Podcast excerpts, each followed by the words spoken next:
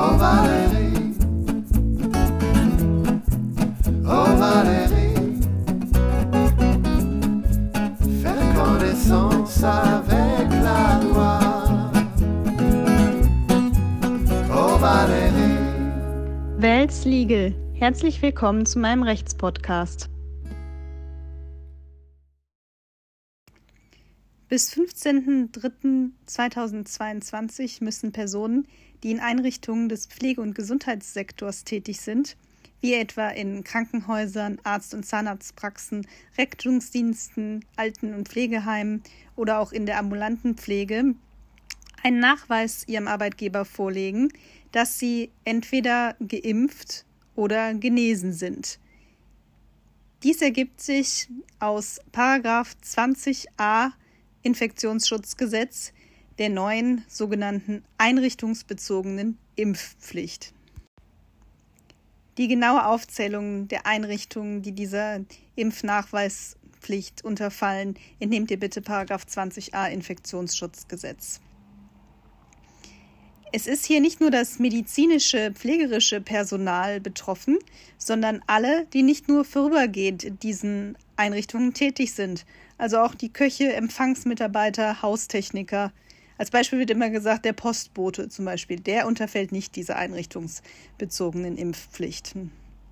Es ist auch egal, ob es sich um ein Arbeitsverhältnis oder freies Mitarbeiterverhältnis oder Beamtenverhältnis handelt. Alle unterfallen dieser Nachweispflicht. Man muss nun einen Impf- oder Genesungsnachweis vorlegen. Der Genesungsstatus gilt ja jetzt nur noch drei Monate. Das gilt auch hier. Und äh, bei der Impfung sind es normal bei äh, den meisten Impfungen zwei Impfdosen. Man muss jetzt gucken, ob das noch geändert wird, dass auch vom Paul-Ehrlich-Institut der Booster für erforderlich gehalten wird, damit man eine vollständige Impfung nachweisen kann. Das muss man dann gucken. Das ist hier der Verweis von Paragraph 20a Infektionsschutzgesetz auf die Corona-Ausnahmeschutzverordnung. Also heute ist der 27.01. Das kann sich noch ändern bis zum 15.03., also bitte das noch einmal nachgucken. Als Ausnahme vom Vorlegen eines Nachweises ist, wenn man wegen einer Kontraindikation nicht geimpft werden darf. Also 2G plus K sagt man da, 2BG plus Kontraindikation. Das kann zum Beispiel sein, wenn man eine Allergie gegen einen Bestandteil der Impfstoffe hat. Dazu braucht man ein ärztliches Attest. Das ärztliche Zeugnis soll das zuständige Gesundheitsamt in die Lage versetzen, die Plausibilität der Angaben zu überprüfen. Wenn der Arbeitnehmer nun bis zum 15.03.2022 nicht einen dieser drei genannten Nachweise geimpft, genesen oder ärztliches Attest, dass man nicht geimpft werden darf wegen einer Kontraindikation, seinem Arbeitgeber vorlegt, so ist der Arbeitgeber verpflichtet, die Daten des betroffenen Mitarbeiters an das zuständige Gesundheitsamt zu melden. Auch wenn er Zweifel an der Richtigkeit eines ärztlichen Attestes hat, dass jemand nicht geimpft werden darf, ist der Arbeitgeber verpflichtet, dies dem Gesundheitsamt zu melden. Das Gesundheitsamt kann dann ein Betretungsverbot oder ein Beschäftigungsverbot anordnen, wenn diese Nachweise auch dem Gesundheitsamt nicht vorgelegt werden oder es nicht von der Echtheit und Richtigkeit der Angaben überzeugt ist. Für neue Arbeitnehmer gilt das Beschäftigungsverbot ohne Vorlegen eines Nachweises schon automatisch ab dem 16.03.2022. Ein mit diesem geschlossener zivilrechtlicher Arbeitsvertrag wäre aber dennoch zunächst einmal wirksam. Ob eine Einrichtung dem Katalog unterfällt, kommt es zunächst auf die juristische Person an. Wenn eine klare räumliche Abgrenzung mehrerer Betriebsstätten vorliegt, dann kommt es auf den jeweiligen Betrieb an. Was für Gründe hätte das Gesundheitsamt kein Beschäftigungsverbot auszusprechen? Das wäre zum Beispiel, wenn der Fortbetrieb der Einrichtung gefährdet wäre, etwa weil es äh, nicht genug Geimpfte, die den Nachweis erbracht haben, an Pflegekräften gibt und dann das ganze Krankenhaus lahmgelegt wäre oder die gesamte Intensivstation. Auf jeden Fall muss der Arbeitgeber zunächst einmal abwarten, wie das Gesundheitsamt entscheidet.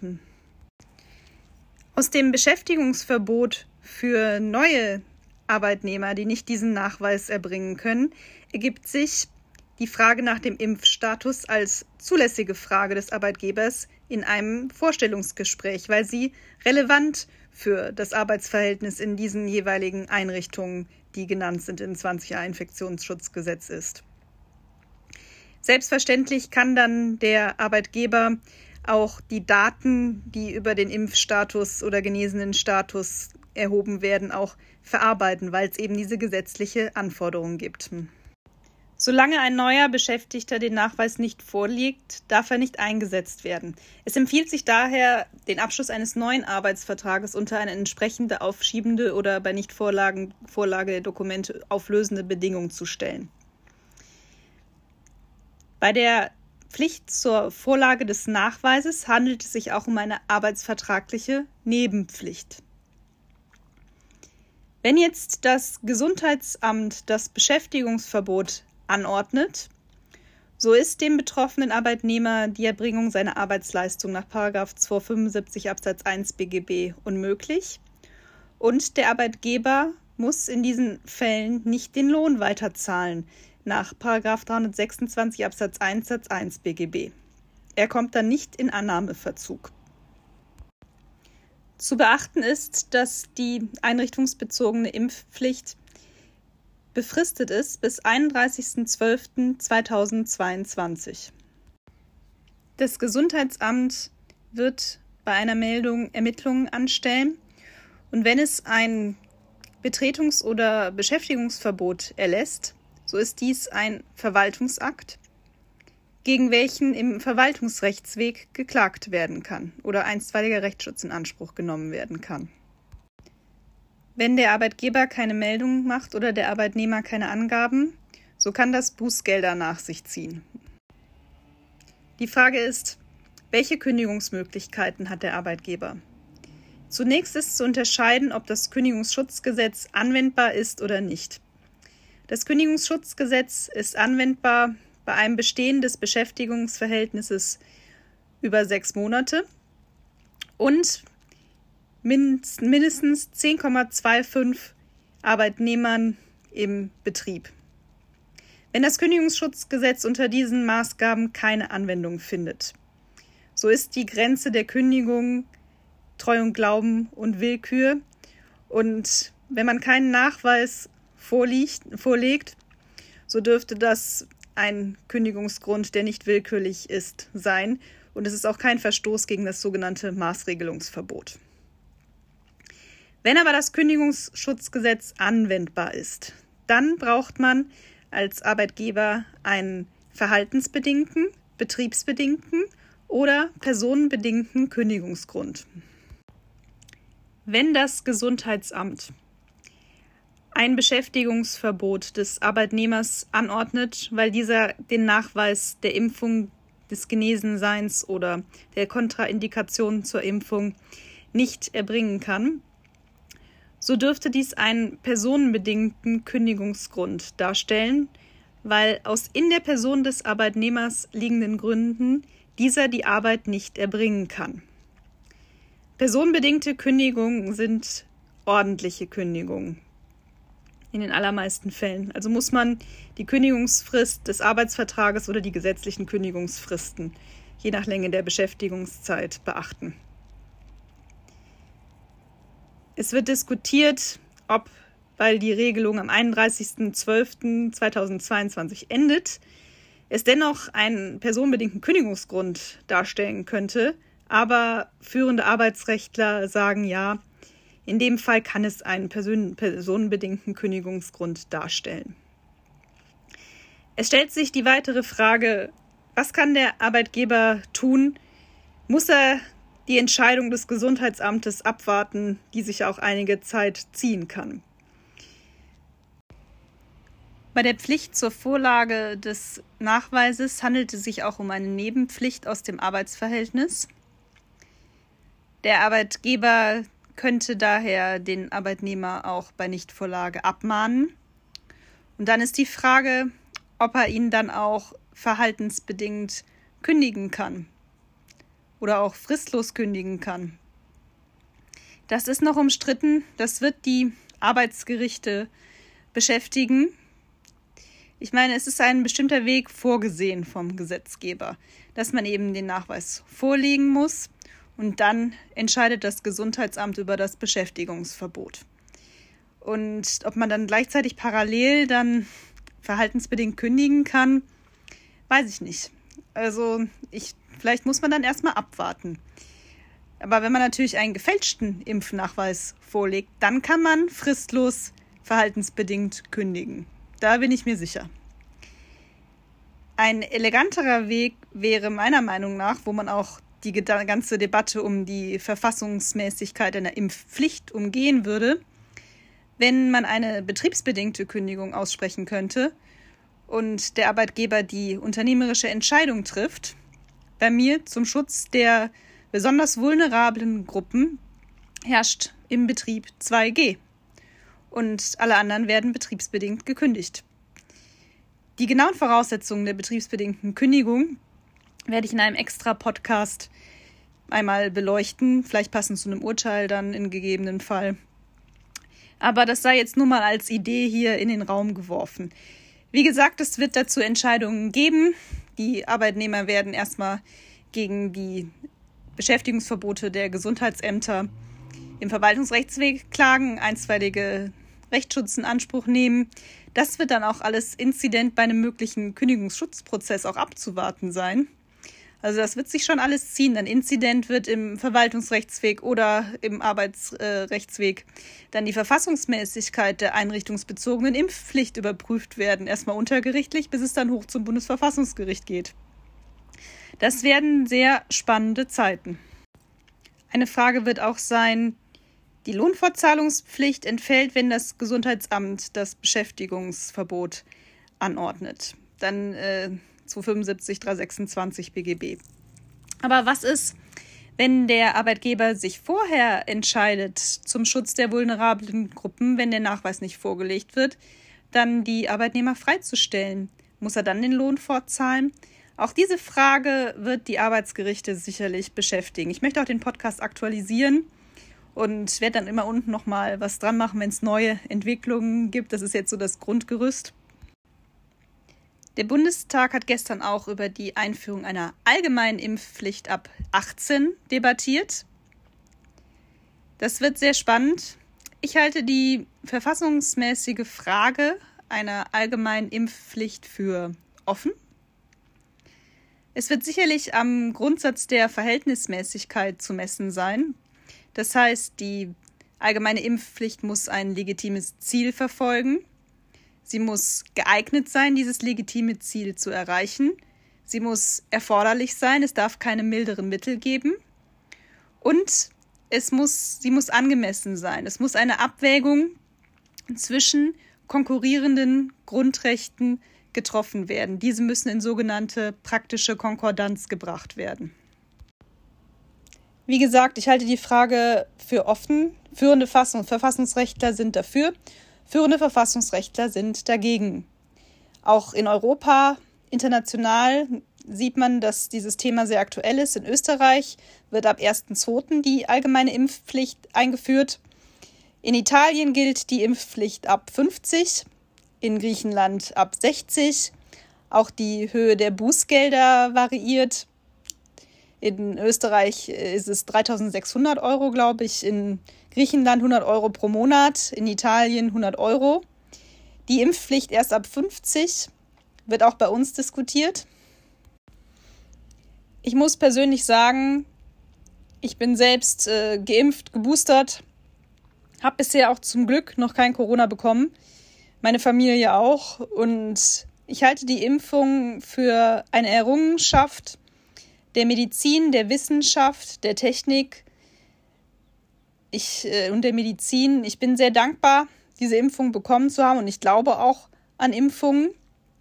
Dennoch bin ich gegen die Einführung einer allgemeinen Impfpflicht aus verfassungsrechtlichen Gründen, weil ich sie für einen zu weitreichenden Eingriff in die körperliche Unversehrtheit halte.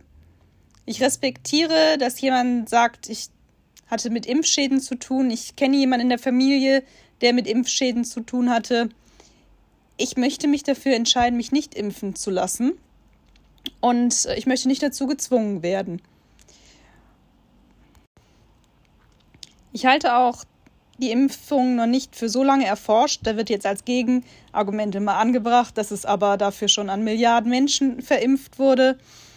Und die konkurrierenden Rechte sind natürlich die Freiheitsrechte der anderen Menschen, die wirtschaftlichen Interessen derjenigen, die durch die ganzen Lockdowns pleite gehen, die Menschen, die nicht geimpft werden können und deshalb äh, jedes Mal in Gefahr sind durch die Vielzahl der ungeimpften. Es ist letztlich eine schwierige ethische Frage, die an die persönliche Überzeugung appelliert. Und ich würde diese Frage, wie gesagt, so entscheiden. Das legitime Ziel kann natürlich sein, Triage zu verhindern, die Überlastung der Intensivstationen oder auch, dass wir nicht von einem Lockdown in den anderen wandern. Da wird auch die Begründung teilweise differiert. Dann die FDP führt immer an, dass es noch nicht alle bilderen Mittel ausgeschöpft seien, dass man auf die Wirkungen der Arzneimittel, die jetzt bei der Krankheit entwickelt wurden, warten müsste. Also ich würde sagen, es ist ein legitimes Ziel da, es ist auch Geeignetheit und Erforderlichkeit da. Ich würde die Frage in der Abwägung entscheiden. Und zwar zu Lasten der allgemeinen Impfpflicht. Vielleicht kommt auch die Impfpflicht ab 50 oder ab 60 erst, aber äh, dennoch, ich würde sie auch ab 50, ab 60 nicht so entscheiden, weil ich finde, dass man kein Bußgeld bekommen sollte dafür, dass man sich entschieden hat, sich nicht impfen zu lassen. Ich bin sehr gespannt, wie das alles sich entwickelt, wie das ausgeht. Und hier auch die Frage der einrichtungsbezogenen Impfpflicht wird sicherlich auch beim Verfassungsgericht überprüft werden. Ich werde euch weiter auf dem Laufenden halten. Im Moment äh, greift Corona um sich wie nie zuvor. Jeder, den man kennt, hat es entweder oder hatte Kontakt zu einem, der es hat.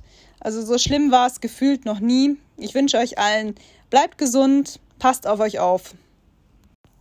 Das Bundesverfassungsgericht hat heute am 11.02.2022 Eilanträge gegen die einrichtungsbezogene Impfpflicht zurückgewiesen. Das Bundesverfassungsgericht hatte jedoch Zweifel an der doppelten dynamischen Verweisung bezüglich des Impf- und genesenen Status, wo zuerst auf die Corona-Ausnahmeschutzverordnung und diese dann wiederum auf die Seiten des Robert Koch Instituts und Paul Ehrlich Instituts verweist. Aber insgesamt sah das Bundesverfassungsgericht bei der Abwägung, die im Eilverfahren nur getroffen wird, welchen, mit welchen Nachteilen ist bis zur Entscheidung in der Hauptsache für die jeweiligen Parteien zu rechnen. Da sah das Bundesverfassungsgericht eine große Gefahr für die vulnerablen Gruppen ohne die einrichtungsbezogene Impfpflicht, die dann sterben oder sich infizieren könnten. Und diese Gefahr über hat überwog für das Bundesverfassungsgericht die Nachteile beruflicher Art, die die Menschen treffen, die dieser Nachweispflicht nicht nachkommen wollen, dass sie in dieser Zeit möglicherweise nicht arbeiten können. Und das Bundesverfassungsgericht hat auch in die Waagschale geworfen, dass Impfnebenwirkungen und Impfschäden eher sehr selten sind bei der Corona-Impfung. Es bleibt jetzt die Entscheidung in der Hauptsache abzuwarten, aber das ist ein erstes Indiz. Nachdem jetzt auch Söder schon gesagt hat, er wolle in Bayern die einrichtungsbezogene Impfpflicht verschieben und jetzt schon mit Bundeszwang nach Artikel 37 Grundgesetz argumentiert wird. Also es bleibt spannend, aber die Kritik an der Umsetzung der Impfpflicht und einer möglichen Überforderung der Gesundheitsämter durch das System, dass eben die Gesundheitsämter über das Beschäftigungs- oder Betretungsverbot entscheiden müssen, die mehrt sich. Ja, es bleibt mit Spannung abzuwarten, was jetzt bis 16.03. noch alles passiert. Oh Valérie, Valérie.